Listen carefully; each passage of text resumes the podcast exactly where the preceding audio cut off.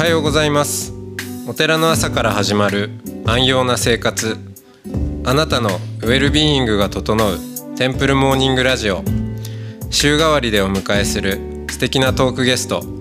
今週は青森県むつ市恐山菩提寺院大。福井市霊泉寺住職南直斎さんです。トークの後は全国各地のお坊さんのフレッシュなお経を日替わりでお届けします。このラジオはノートマガジン松本商家の北条庵よりお送りします。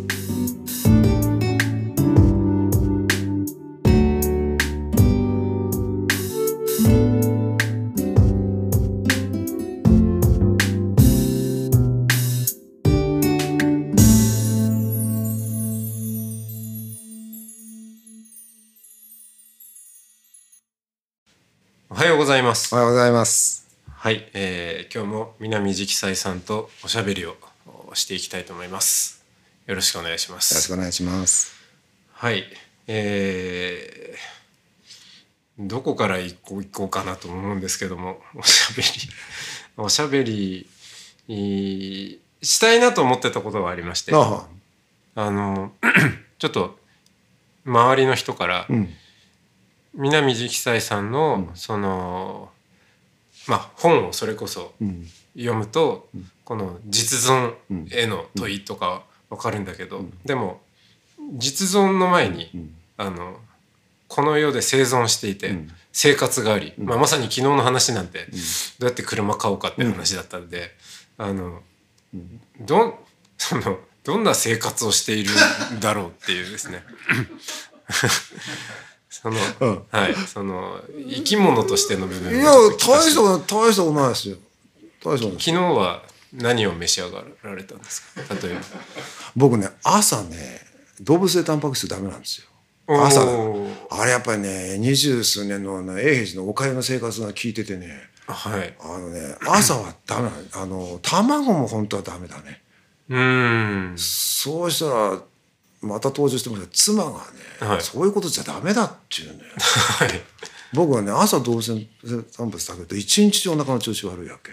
うん。ね、でかたくなに拒否してたら、い。向こうもかたくなに卵出してくんだよ。はい。たね。食べなさいと。そうそれでついに根負けしてようやくここ半年ぐらいなんとかさ卵だけはいけるかな。っえ。ーてなったけど、それまでは全くダメなんですよ。卵はあの何ですか？目玉焼きですか？な全てダメだったんですよ。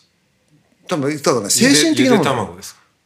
いや大抵というのは卵焼きとかスクランブルエッグだけど、あのねす明らかに精神的なもんだと思う。あの朝ダメだっていうの。だって昼はいいんだもん。そうですよね。昼も夜も出されりゃ食べるし。朝だけ体質が朝だけあのトラウマになってると思うんですよ、ね、それであのね永治にいた頃はあのこうた例えば永治の生活でしょ？完全な精進料理じゃないですか。でそうするとその「はあカツ丼食べたいな」とかって思わんでもないわけです。はいはい。で2年間ぐらい私本当に完全に外出しなかったんですよ。師匠の命令で。あそれ最初の2年そう最初に。特に最初にねあのいろんな理由例えばその師匠が呼ばれてて法要手伝いに行くとか、はい。1年目であっても理由がちゃんとしてれば出してくれるけど私は師匠の命令で「お前みたいなね、えーシャバでねわがままにやってきた人間は改造せんといかん」って言われて何があっても2年は出てくるなって言われたの。でそれでうんそのね師匠の言うことだからと思って2年間はどこへも出なくてまさにそしたら、え2年経ったら電話かかってきて「まあ、よく我慢した」と「いやよく頑張った」と「まあ、一回降りてこい」と。言ってくれたわけ。で出るじゃん。それやっぱりね。ついに自由にご飯が食べれると思うと、そのね活動あのね僕思ったんだけど、はい。もう例えばエイジに入ると食生活が激変するでしょ？はい。まず欲しくなるのはね甘いものなんだよ。あ甘いもん出ないあ出ない。出ないだよ。出ない。甘いものまず甘いものうん。特に1週間徹底的に最初の基本を叩き込める時は本当に激変した生活をするわけ。でそうすると 1, 週間1週間終わるとまるでねわざとのように羊羹出してくるんだあ そうなんですね。羊羹。そうするとね、その1週間耐えて羊羹出されるとうん。う生まれて初めて食べたみたいなやつも泣くもん ね。泣くんだよ。酒しか飲まないみたいなやつが羊羹食べながら泣くんだよ。あね。でそれまで普通の生活してる人がほとんどなんだよ。人員生活、あんた分かるでしょ、ええ人員生活者って言って、はいはい。で僕子さんになった時に面白がってアンケートとアンケートみたいに聞いてもらったの。で、はい。ね。そのあの時一番最初に何今ねこうこう何何でも食べさせてあげるって言ったら何食べたいって言ったら、はい。ほとんどの人間がね大福って誰もショートケーキとか言わないおおのね？お腹に溜まって甘いものなんだよ。あそうか。じゃあお菓子は除いて何が食べたいっていうと、ん。圧倒的だったらカツ丼ですよ。へえ。甘い肉。あそっか。だから僕も 出てね？帰る途中に福井のね食堂に行って、つって来たじゃん。で見てわーパッてって見て匂いを嗅いだ時にもうお腹いっぱいになっちゃう。うーん。びっくりしたよ。えそれもう食べずに？いやだから3分の1ぐらい食べたら僕すぐ一瞬でなくなると思って入って、はいはい。見て匂い嗅いだだけでこうキューッとお腹がさ縮まるみたいにいっぱいになっちゃうそれで3分の1ぐらい食べて申し訳なかったけど。でその日ねそれ寺帰るでしょ？で寺で一生懸命仕事してるわけ。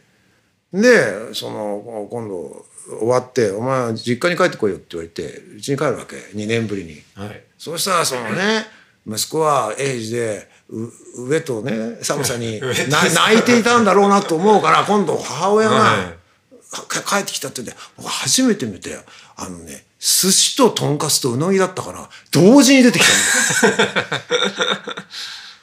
あびっくりで食べないで食べて猛烈なお腹壊してさ。でいろんなことがトラウマになっててその朝のそれが残ってて朝はダメなんですよ。だからもうなんていうんですか、えーそれに準じた準。一人でいる時なんかな長田にあ言っちゃいけないのが。いいですよいいですよ。別にスポンサーついてないんで大丈夫。ですあのご飯にお茶要するにお茶漬けに梅干し乗っけて食べるっていうのが僕のほぼ朝飯ですね。うん。で和食なんですね。だって簡単じゃん。前の日の残ったやつにジャーってはい。お湯かけおお茶かけて。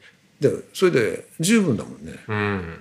ただその冷戦時にいる時はそうですけどもその採取と一緒の時はそういうわけにいかないから最近は出されたものは全部食べるっていうんでようやくここここ半年前ですよ卵になれたの。永平寺は卵も出ないですもんね。あ当たり前だとえでここも誠に申し訳ないけどやっぱりその従業員さんと一緒に食べるから動物性タンパク質出てくるでしょ？えはい。で僕だけその食べないじゃないですか。そうすると申し訳ないことに気遣ってくれてあの前の日のこう精進料理だからここ夜の、はいはい。お客さんに出す夜の余った野菜を出してくるだから不自由はしてないですね、うーん昼と夜はあなた方食べるものとあんまり変わらないですよ。あそ変わらない。うですか朝だけはな本当にずーっとダメだったですね、うん。今もちょっとその卵以外はね食べられないね。でもやっぱ永平寺に長くいらっしゃりすぎたんじゃない？うん、あれはそうだと思う。あれはね、精神的なもんだと思うんですよ。だって、うん。あの、僕、永平寺の国際部で、永平寺にいる時から、海外のホテルに泊まってバイキングあるでしょ？はいはい。食べられるのよ。うん。食べられるの。あそこの卵とかソーセージは食べられる。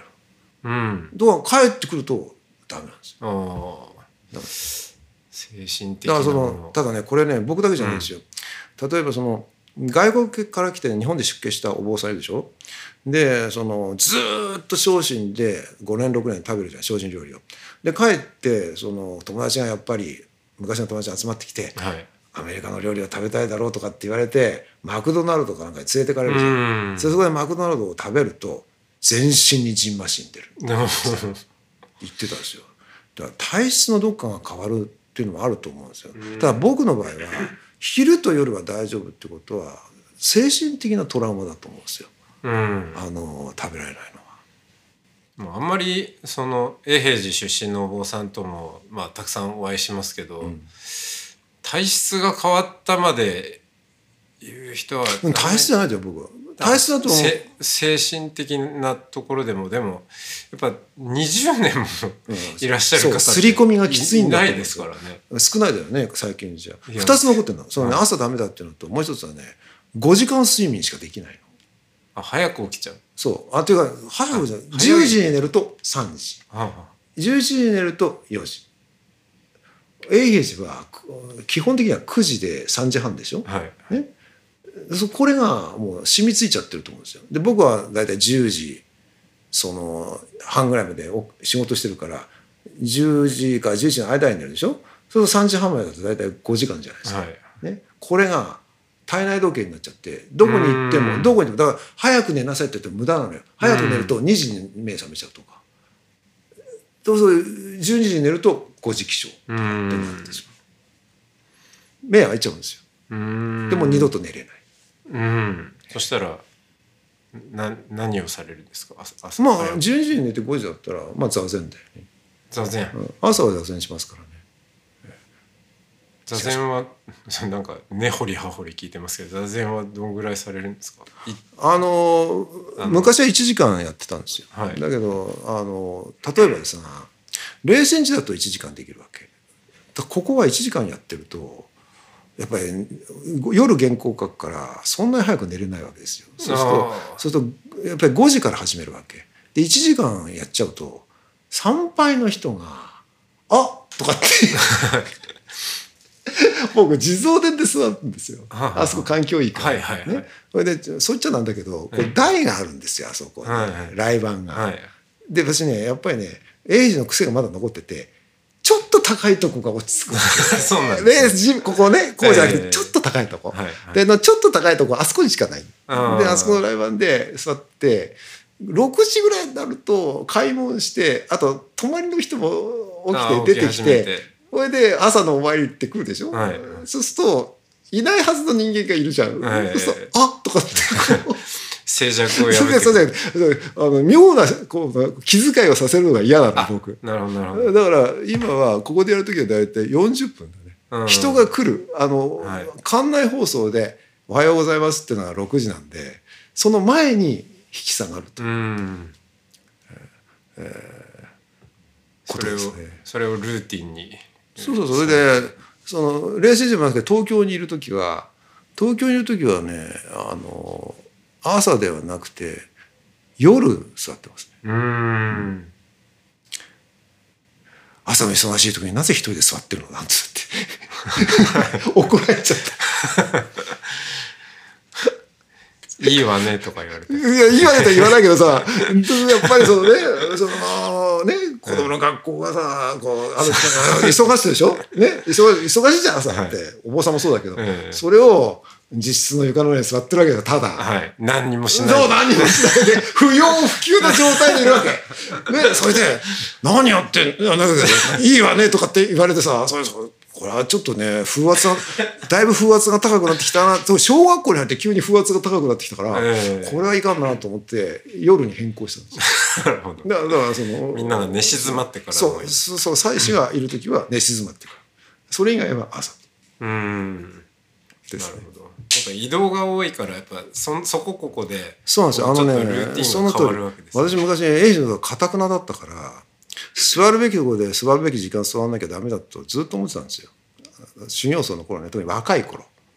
で、その、ちょっとこう上の方になって、お供で外出するみたいなことがあるじゃないですか、偉い人と。はいそうすると、用意されるのは旅館とか、下手するとホテルじゃないですか。うんでその最初のうちそのこうなんていうんですかねそういうところでやするのが嫌なわけですよ。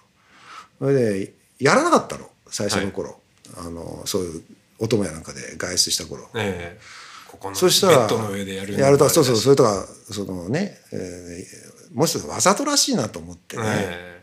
でそういうことやってんの。やらなかったんですよ。そうするとねてきめん聞いてくるわけですよ。つまりその休んだ分だけ座禅って交代するんですよ。で元に戻すのに3倍ぐらい時間かかるわけ。あの本来の自分の納得できる形の座禅に持っていくのにすごい時間かけ1日で交代すると3日かかるのよ。これこれダメだなと思って。それで例えばさ海外出張で2週間いませんでしたなんて帰ってくると大変なのよもう。あと。それで取り戻すのが。そうそう。だからこれは時間が短かろうがどこだろうがどこでも座った方がいいだろうなと考え方変えたんですよ。でそれでもうあんまり場所と時間にはこだわらなかったですね。へまあ、40分座れば最低ラインはいいだろうみたいな。僕理想は1時間から1時間半の間なんですよ。じゃあ逆に本当にちょっと余裕がないよ余裕っていうかあの普段と環境が違うようなところでもちょっとでもいいから座る。あのねよく言うんですよ。あのねあの在家の方々一般の方もおられるでしょ？座禅するあのねあれ長さじゃないんですよ。習慣づけられることはそれが全て。はい。あの僕よく言うんですよ。あの死ぬまで毎日5分すが5分座り続けたら必ず悟るってこういうわけ。うん。ね？ね？やりっこないからですよ。はい。だけど試せない。だけど、なぜその5分でいいかっていうと習慣にすることが大事なんですよね。うん。とても。もとても大事なの。つまりそのそれこそこう損になることも得意なることも一切しない5分間っていうのを定期的に織り込むことのがずっと重要なんですよ。とたわずかでもその自分が信じ込んでる事故っていうのを解除する時間がちょっとでもあることあるいは自分の常識的な時間と違う時間を過ごすことがとても大事なんですよ。しかもそれを定期的に。ね、長い時間なんか座ることがないからよく言うんですよ寝る前か起きた後どこでもいいからただ時間だけは決めてほしいわけ習慣だから、場所はいいが時間だけは決めて5分がダメなら3分でもいいし3分がダメだったら足組んで形作って終わってもいいからやってくださいっていうううん。僕はそうやってきたと思ったね。習慣ですよ。習慣になるかならないかがもうあなたがね掃除をね習慣にって言ってるでしょ、ええ。あれは正しいと思う。正しいと思う。習慣にすることはとても大事ですよ。とても大事。もうちょっと掘り下げるとなぜ大事かっていうとどうなんでしょう？あのプログラムを書き換えるきっかけになるんです自分のよそうそうそう。自分の何のプログラムなんですかね？意識意識。っていうかそ育った環境で、うん。それから今までの経験で自分で自己っていうプログラムを作ってるでしょ？で自己っていうのは中身ではなくて様式なんだから、ね、器みたいなもんですよ。うん。そのプログラムがあるわけ。でそれ普段通用してるわけですよ。しかしプログラムってのはある種の拘束なんです。わうん。他の何でもありえるけれども今このプログラムってことでしょ。あるいはその露骨に言えば今の自己の自分のありようっていうのは選択したものではないわけでしょ。はい。出家っていうのは根本的にはプログラムを書き換えることなんですよね。うん。ね。書き換えられるという前提でないと出家っていう概念は無理じゃないですか。ね、ところがそのこれまで積み重ねてきたあるいはこれまで使ってきた事後のプログラムが苦しくなる人がいるわけはい競争と取引だけでやってると。そうするとねこのプログラムは絶対でもなければ常に有効でもないんですよ実存にとって。うんね、そうすると解除する技法を身につけた方がいいわけ。その技法はいろいろあると思うが私は座禅っていうのは有効な手段の一つだと思いますよ。うんだから難しいこと言いたくないわけ。我々の業界では座禅をいろいろ難しく言ってもいいしそういう目的もあると思う。だ僕もそういうこと言うけども今ね頭の中真っ白にしたいとか精神的にくたびれてるって座禅をしたいっていう人に難しいことが言う必要ないのよ。要はその何も考えない、ね、真っ白な状態になりたいみたいなことを言うんだったらやりようがあるんだからでそれは座禅のテクニックがあると思うんですよ。それならその一回その今までの自分っていうのは絶対的なものではなくてある条件の中でしか成立してないんだよってことが分かってくれればいいわけですよ。解除可能なもんだと。でそのきっかけになればそれを起点にして自分の自己を書き換えないまでもプログラムを修正してより柔軟に状況に耐えられるようになるような気はするうん気はする。あのちょっと話があの時間で言うと戻るんですけど苦しくなる人がいるっていう、それはその直斎さんが、あのお坊さん出家しようって思われたのも、まあ、そういう苦しくななったっていう契機があるんでしょうけど、なんでわざわざ百貨店だったんですか？うん、え？嫌なこと聞くね いやなんでよりによって百貨店に就職されたのかなやっぱやっぱあんたいやらしいとこついてくるねあのね、あの当時そのそのなんていうのかね。精神的にかなりまずかったんですよ。うん。ね。それでもうその頃からこうまともにはいかないなって感じはしてたわけですわ。えそう学生時代。そうそう。学生の後半はまずいなっていう感じがあったわけ。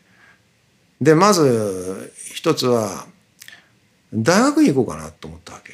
大学院、できで僕はもうその時にもうすでに実存的な問題があったわけですよ。はい。で僕実は美術史出身なんですよ。美術史学。ね。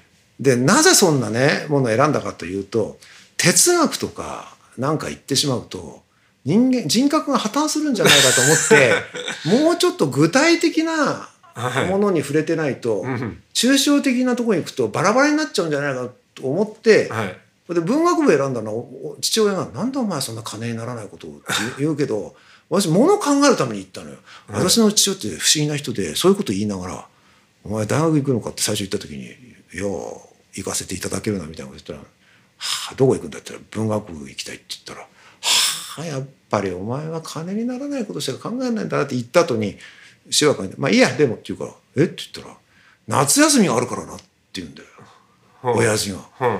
2ヶ月もぼーっとできるような時間はもう二度とないから夏休みがあるんだから大学行った方がいいかも変なこと言うでしょ、えほんで僕それ真に受けて何も勉強しなかったのよ、何にも1年目なんかひどいもんだったんだから。そそれで父親は成績をあれ卑怯なんだよ。学部者だ学校ってさ親元に直接成績を送るんだよ。そうってことだよいやそんなことなかった。早稲田そうなんだ びっくりしたよ帰ったらさ親父はなんと変な顔してるの？僕のいいのこの話して、あいいですね父親がさ僕教員にもかかわらず僕にさ一言も成績のこと言わないの。生涯。はい。でなんで怒られるかって風邪ひくと怒られるの。うん。なんでお前風邪ひくんだみたいな。彼も体が弱かったから自分の体質を引き継いだ、うん。その息子に負い目があったらしくて、うん。で僕喘息でしょ、うん。しょっちゅう病んでるわけそうですね。苛立つわけ。うん。だから成績のことなんか一言も言わないけど病具合悪くなると不機嫌なの。ね、でその人がある夏休みに帰ってきたらすごい変な顔して、変な緊張感ある、おかしいなと思ったらその帰った日の夜に「お前な」って言うから「何?」って言った。ら「いやー学校からこういうものを送ってきたな」って言うんだよ。見たら成績表なんであれっての困ったなと思った。ら何言うのかなと思ったら「うーん」って言って怒るんじゃなくていやーお前うちは教員だしがない教員だしそう金がないことも知ってるよなってこういうそれをお前一応し東京の私立大学に出して いる身としてはこのこれはちょっと切ないかなみたいなことを言う。僕今まで一回も言われたことないからさすごい答えて、うん。えー次の楽器は A と B を揃えました。え ね。え帰って帰って辛いですねそう。の。それでその大学に行こうかなと思ったんだけど、ええ先輩の様子見てると、えなんか下請けみたいな仕事があるわけですよ。あるいはその研究そのある程度まで行くためには先生が決めた課題をやんなきゃいけないみたいな、うん。研究者に。僕絶対ダメなのよ。あのあの読みたくない本読まされるような真似はけんだって僕の狙いは一つなんだから、ね、死ぬってどういうことかなみたいなことだけしか考えてない。けどそれをねなんどこかどこか知らないような哲学者のねバイオグラフィーなんか興味ないわけ。でこれはもうここに行ったらダメだなと思って。しかしその時防災になる覚悟なんかないわけ。でどうしようかなと思って、ただ親父のことは今頭に浮かんでこれで何にも就職しなかったら顔向けできないなと思ったわけですよ。ね、それでどっかに引っかかって時間稼ごうと思ったの。で最初はいくつそのマスコミとかね受けたのよ。はい。そうですね僕ねえー美術館も受けたの。僕ねどこもねペーパーテストは通るの。うん。全部。ね、あのペーパーテストは全部通って面接に行くとあっという間に落とされた あのね一番ね、ショックだったのはある美術館に公募して行ったのよ。はい。それで560人いて試験受けたら3人しかいないわけ。最後は。うん。それでうんその時の大学指導教授が僕のことダブが心配してくれて「お前どうなった?」って言うから「え最後の3人です」って言ったら「あそれは大丈夫だって。ああそれだったらそのさあそのその学園員で3人だったらもう決まりだよって言ったのに僕一人だけ落とす。よね。よっぽどそれでねそれで、おばがその,、その県に住んでたの、はい。県立その時の県立美術館だったあるいはそこに立ってる。うんそれで調べてあげるっていう。うんね、いいよっつったんだけど、いや、な、まあ、あの時は直哉、直哉が、直ちゃんが落とされるなんておかしい そしたら、聞いてね、あその、おばも言いにくそうに言うんだよ。それはええ、性格検査なのよ。ほらあるじゃん、丸つけたりするやつ。はいはいはいはい性格検査。はいあれ、ああれね、ー面接で喋った内容とかでもなく。ない。性格検査なのよ。それで、その、そ性格検査やるときに、うん。考えないで丸してくださいって言われたの、はい。僕さ変なとこ素直だからさ質問に考えないで丸つけてたんだよ。そうしたらねその試験も論文も面接も大変結構だったんですけども性格検査に偏りがって言われたんだってさ。僕それ以外ね以来企業やなんかのあの入社試験の精度はね高いと思ってるんですよ。だってペーパーテスト全部取るんだよ。はいはい。で当時あの百貨店は飛ぶ鳥を落とす勢いでええ。大量採用だったんですあいっぺんに500人ぐらい。もっと言えばまあそういっちゃなんだがやっぱりその六大学でしょ？だからその出せば通るみたいなで一応その当時飛ぶ鳥を落とす勢い美味しい生活とか言って元気だった子が言っちゃった、はいはい だからまあ見栄えもとりあえず腰掛けにはいいなとええ思って行ったら、ええ性格検査もないしそう。すごいずさんでしたからね。で1年半も持たなかったですね。ああそういう経緯だったんです持たなかっねたですよ。やっぱり真面目に働いたんだよ。僕うん手は抜かないです。だよねやっぱりねやっぱここにかで考えてることとまるで関係ないでしょ。ええずれちゃうんですよやっぱり生活が。持たなかったですね。だただ父親言ってたそうですよ母親に「いつまで持つんだか」って。うーんあの人はね私あんまり好きではなかったんだけどよく知ってた自分のこと私のこと。ぴったり知ってたですよだって僕が出家するって言った時母親も泣いたけど父親はついに反対しなかったですあだからちっちゃい頃からあとにかく丈夫ならいいんだって言ってた。丈夫なら何でもできるってう。ん。あとは好きなようにやれって言ってその言ってくれてこいつですこの先自分の口とで家族を作る家族の口を養えるんだったら何してもいいと。何してもいいと。でただお俺たちのことは俺たちでやるから一切心配しなくてただ墓にだけは入れてくれって言った。らそれは大丈夫。大丈夫。だでまあそれは本当かどうかなって本当かどうかって出家の時分かったんですよ。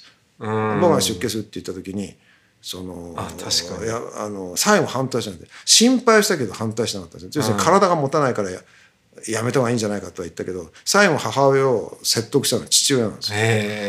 いいいいよいい年の若いもんを縄でも縛ってほ置くのかって言って。うん。でその随分経って母父が亡くなった後に母親が「あの時お父さんがあんたが出家するって聞いた時に私にその私はその俺はその決して賛成ではなかったがそのとても会社員が務まるとは思ってなかったってね、うん。で出家って聞いた時に賛成はできなかったけど人間ほっとけば自分の合うものを見つけてくるもんだなと思ったって言って。うーん。だからあの人は僕とあんまり僕ちょっとね敬遠したんですけど、向こうはよく見てたね。うん。反対しても無駄だと思ったんですよね。このタイプは反対したって言ったら今度飛び出していっちゃうだろうと。うん。思ったんでしょ？だから反対しなかった。それともう一つは似合わないと。会社員は似合わないこいつは、うん。それを無理してやってると。じゃあ何、だから何すん何したいのかもわからない、はい。それで坊さんになりたいって言ったら、うん。ああーって思ったんですよ。ああーって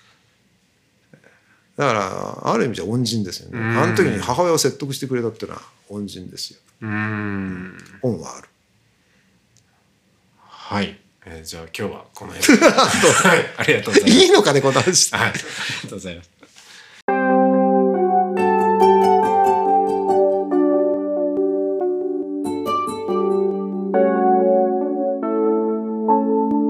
ここからは音の巡礼のコーナーです全国各地のお坊さんのフレッシュなお経を日替わりでお届けします。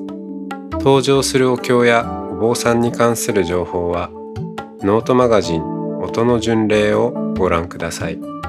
トークゲストへのメッセージやお経の感想などもノートマガジン音の巡礼ウェブサイトのコメント欄でお待ちしております。それでは今朝も音の巡礼へいってらっしゃい。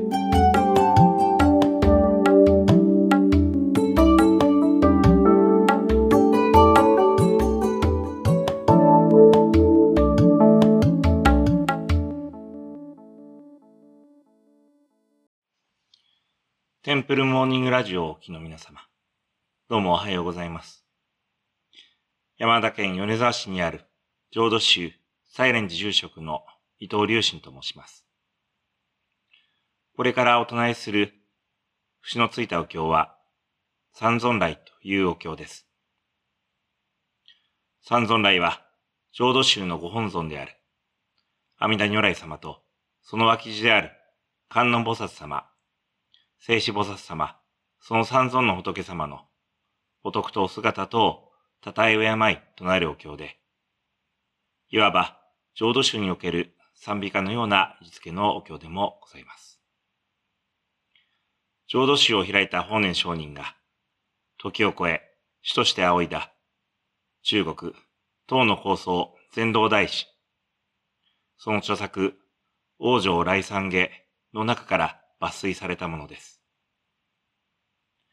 浄土宗では、阿弥陀如来のお名前をお唱えするお念仏が、仏の国、何の苦しみもない極楽浄土に生まれるための大地のお務めとされていますが、仏様のお徳を称え敬い、供養することは、そのお念仏を支えるお務めの一つとして、とても尊ばれております。三尊来は、その供養の心を表す大切なお経でもあります。それではこれより、お務めをさせていただきます。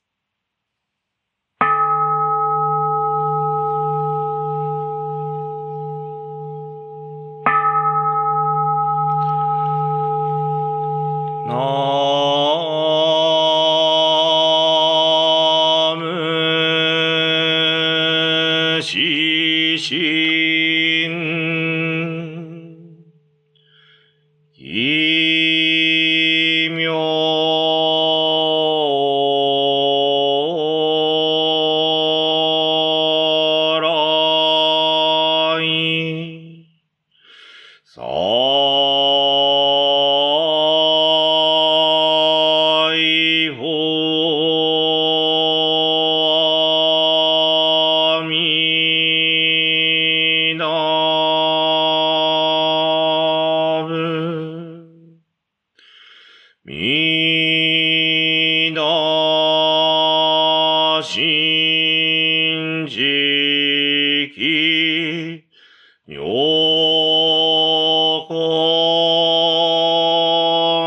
根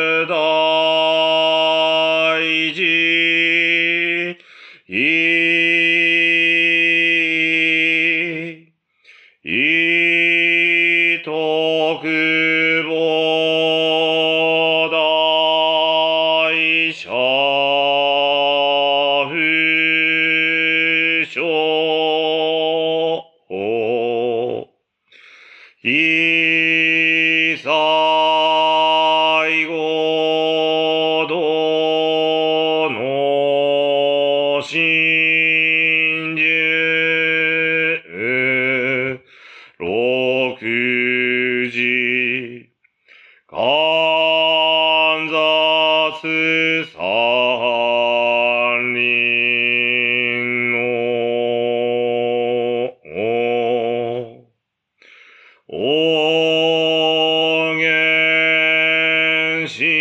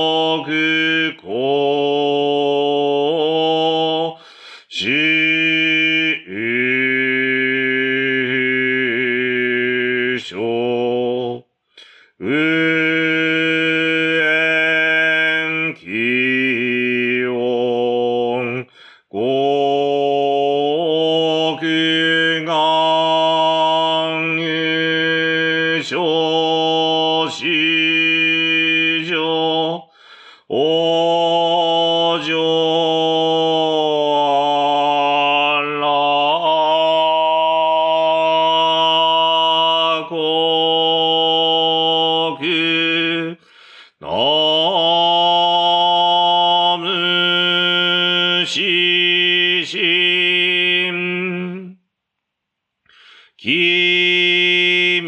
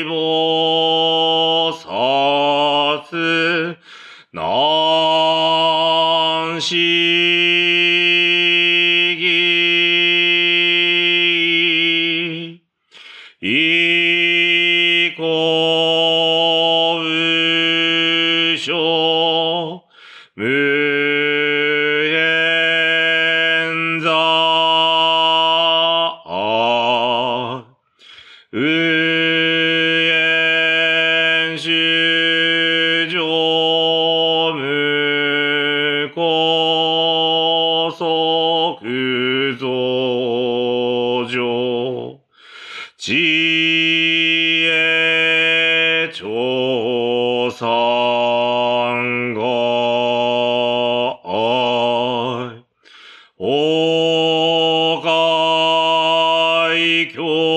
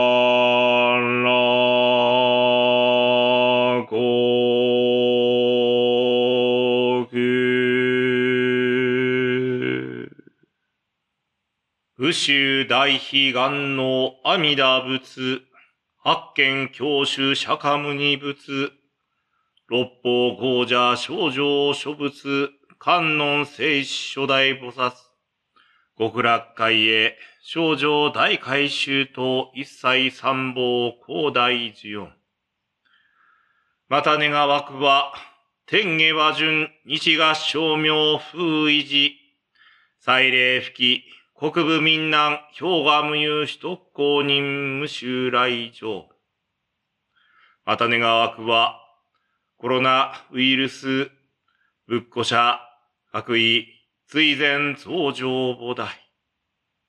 また願わくは、三害万礼、無縁無縁ないし、北海平等利益。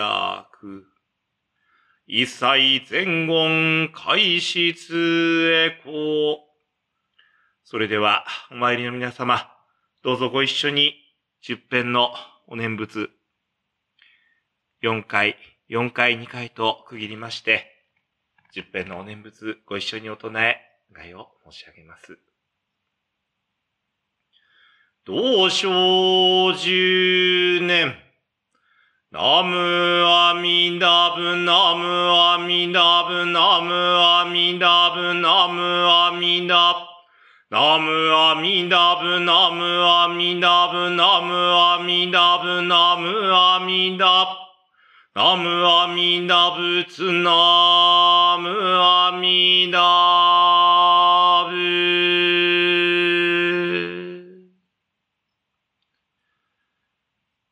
皆様の今日一日がどうか穏やかで安らかなものでありますよう。お参り誠にありがとうございました。